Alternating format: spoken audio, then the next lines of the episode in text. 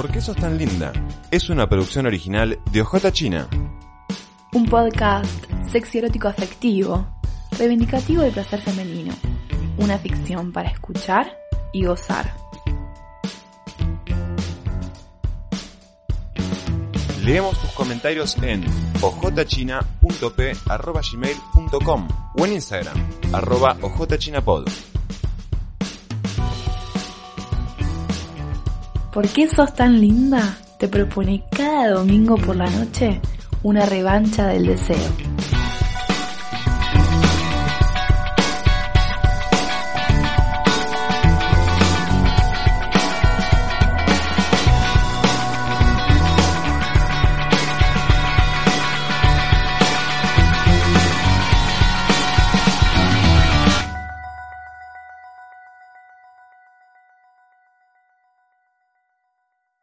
¿Por qué sos tan linda? Lo conocí por una persona en común. Para mí, un amigo, para él, un hermano. Fermín insistía en que vayamos a tomar una birra juntos. Nos conocía por separado y siempre nos dijo que nos entenderíamos muy bien. Mientras él vivió, ese encuentro nunca llegó.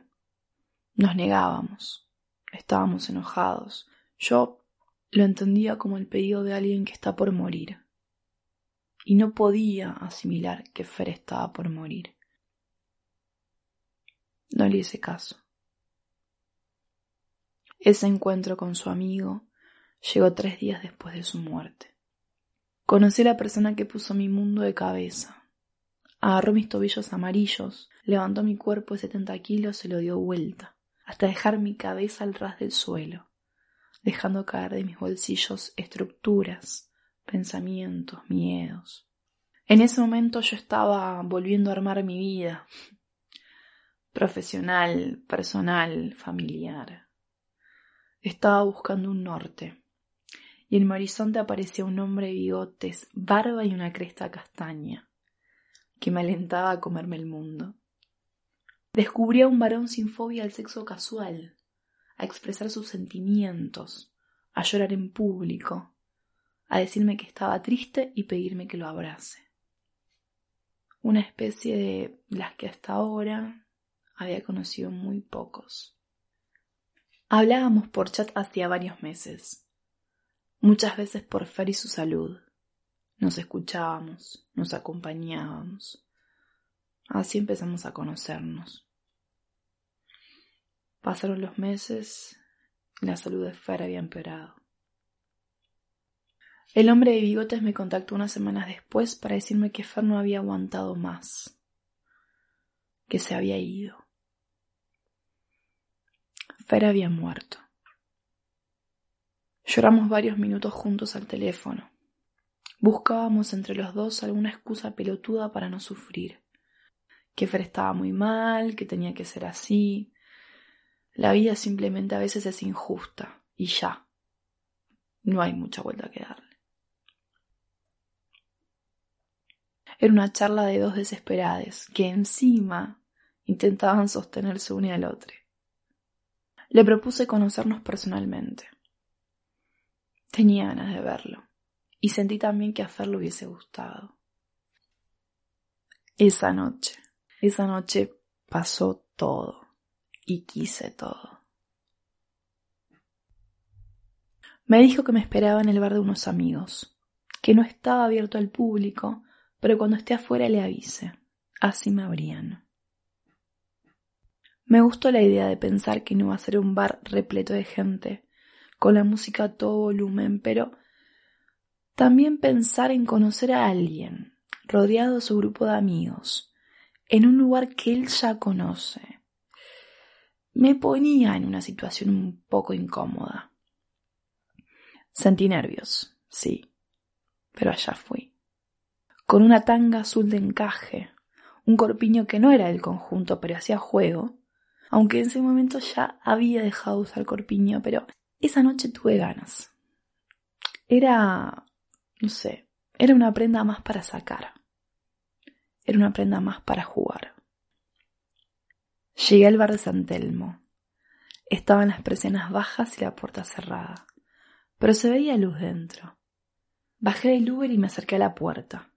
Justo vi unas mujeres que salían y aproveché para colarme. Entré sin avisarle que había llegado. La puerta era de madera, pesada, alta, y sentí enseguida ese olor particular de Buenos Aires en verano. Pasé la entrada y lo vi. Ahí sentadito, de espaldas hacia mí, en una ronda con cinco o seis personas más. Me acerqué y desde atrás dije su nombre. Se dio vuelta como en cámara lenta, entre sorprendido y asustado, y me abrazó por varios segundos. Un abrazo que todavía siento. Levantó su metro noventa de la silla, me tomó de la mano y fuimos juntos a la barra, lejos de sus amigos. Fue un primer encuentro, pero no. Era alguien que conocía, pero no. Fue una de las conversaciones más extrañas que tuve en un bar. Nos reímos, lloramos, abrazamos, hicimos chistes, pero toda esa atmósfera se transformó en un segundo cuando apoyó su mano en mi rodilla. Habrá sido segundo, segundo y medio. Bastó para que toda mi sangre corriera hacia el mismo lugar. Sentía cómo fluía todo hacia mi entrepierna, que latía cada vez más rápido.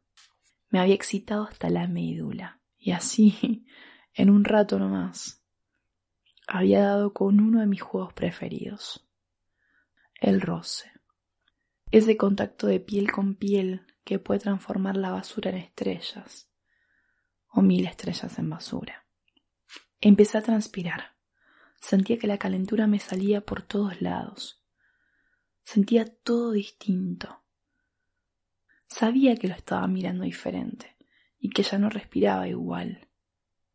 No lo hacía con el pecho, respiraba con las tetas y sentía cómo subían y bajaban todo el tiempo hipersensibles y alertas de que otra piel se les acercara. Empecé a transpirar. Estaba empapada, empapadísima. Sabía que era poco probable, pero cada tanto me miraba la pierna. Tenía miedo de que toda esa calentura se escapara, se escapara sin pedir permiso por debajo del vestido. Yo creo que se notó. Sí, él lo notó. Y ahí me dijo ir a dar una vuelta y buscar el siguiente bar.